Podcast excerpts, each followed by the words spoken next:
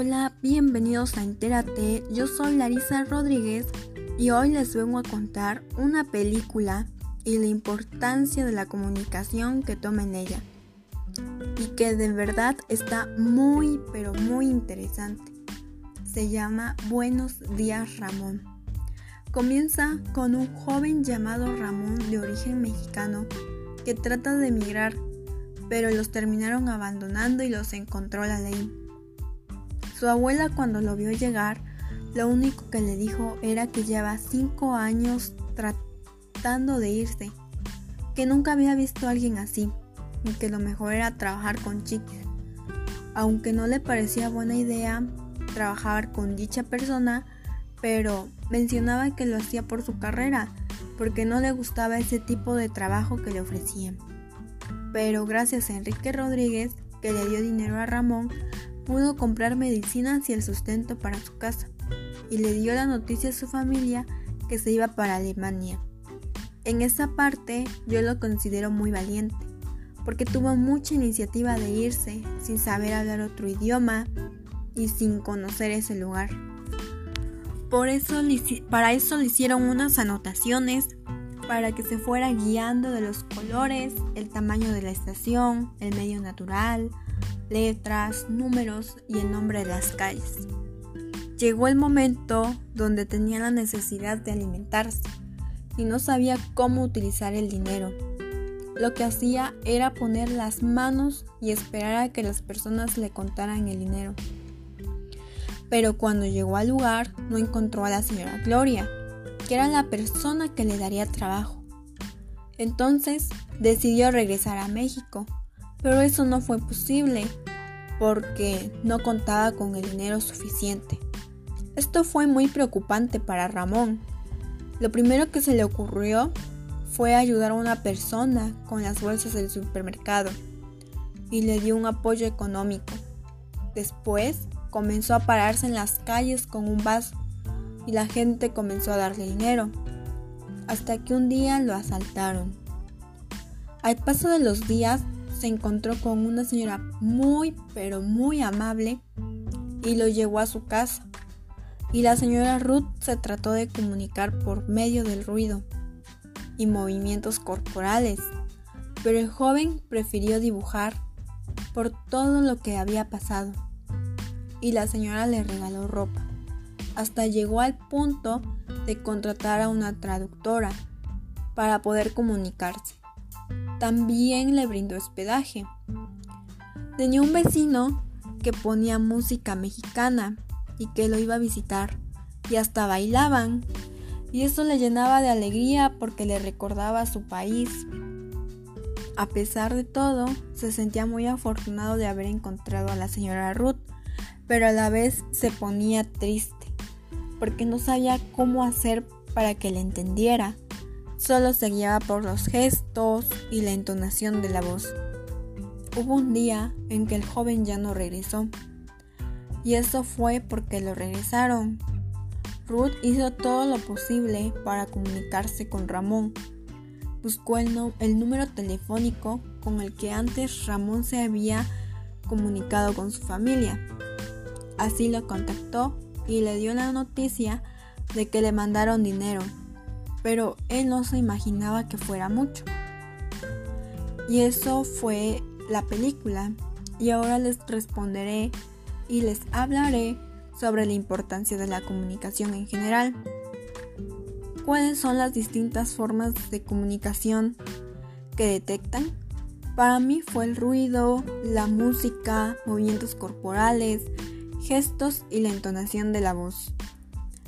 ¿Cuál consideras que es la barrera de comunicación más grande a la que se enfrenta Ramón? El idioma, el no poder comunicarse constantemente con su familia, no tener un buen empleo y el vivir en las calles.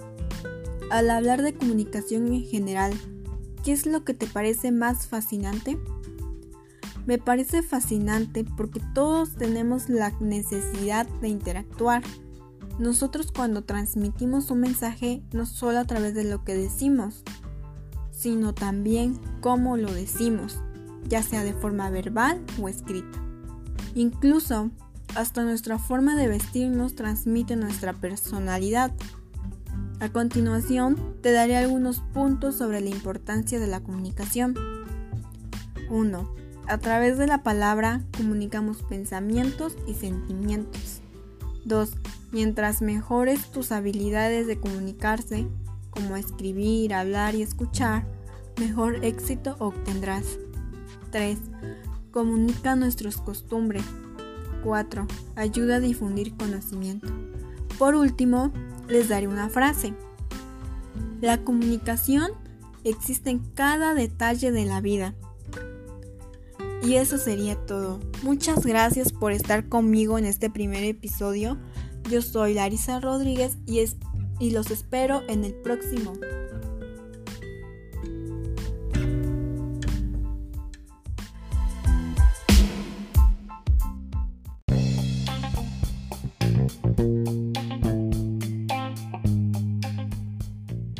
Hola, bienvenidos a Entérate. Yo soy Larisa Rodríguez y hoy les vengo a hablar sobre las conjunciones y las preposiciones.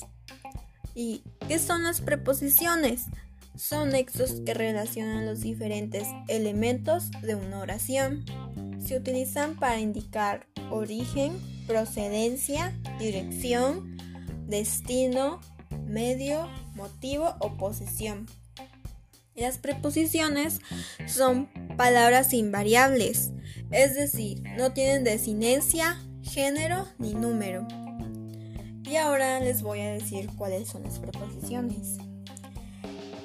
Son ante, a, bajo, cabe, con, contra, de, desde, durante, en, entre, hacia, hasta, mediante, para, por, según, sin, so, sobre, tras, versus, vía. Y ahora les voy a dar algunos de sus usos que se le dan. Por ejemplo, a indica movimiento hacia algo. Ante equivale a decir delante de, por ejemplo, la ballena apareció ante nosotros en un abrir y cerrar de ojos. Bajo, sinónimo de debajo de, por ejemplo, el papel había quedado bajo el mantel que pusiste. Cabe, sinónimo de junto a, aunque prácticamente ya no se utiliza.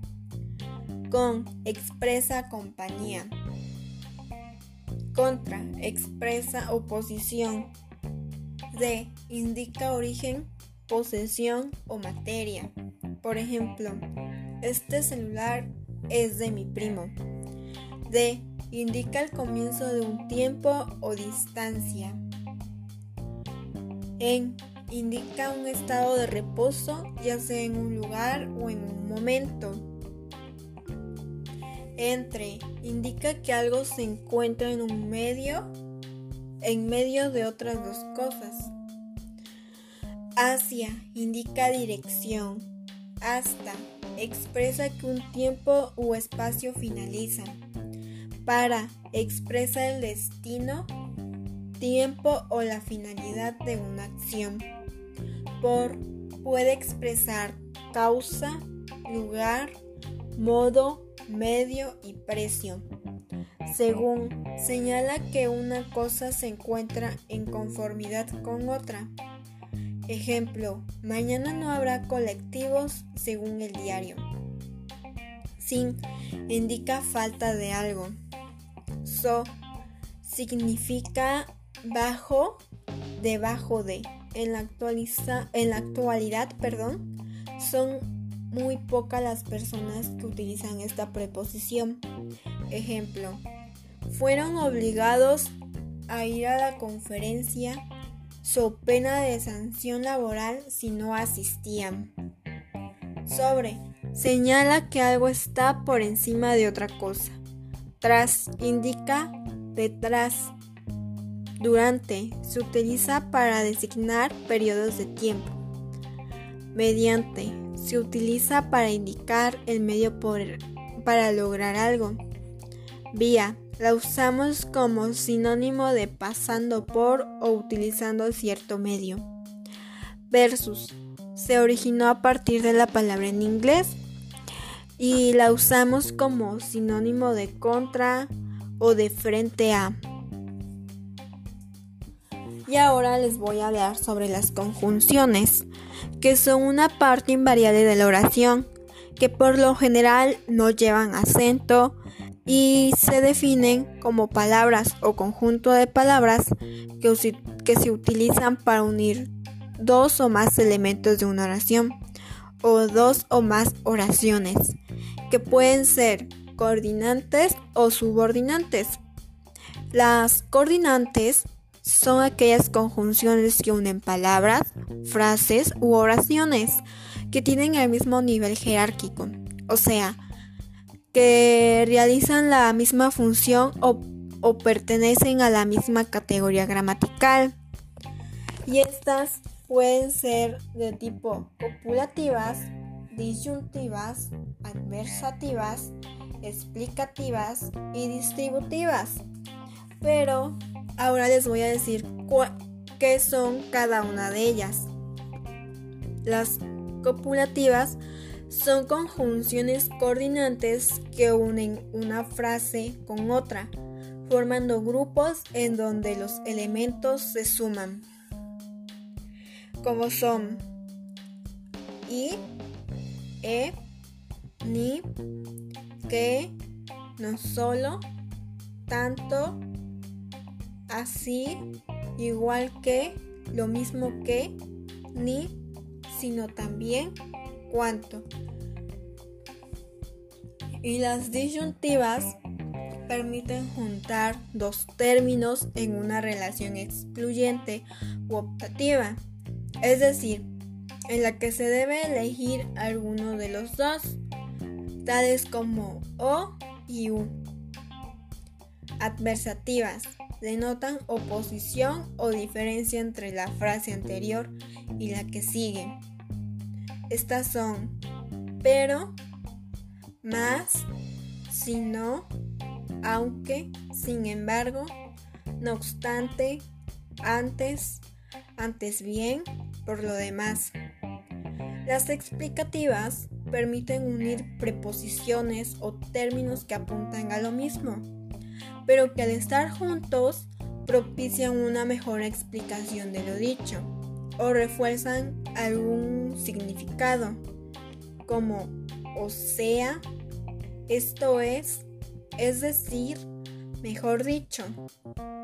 Las distributivas permiten unir de manera discontinua dos elementos repartiendo su significado a lo largo de una misma oración.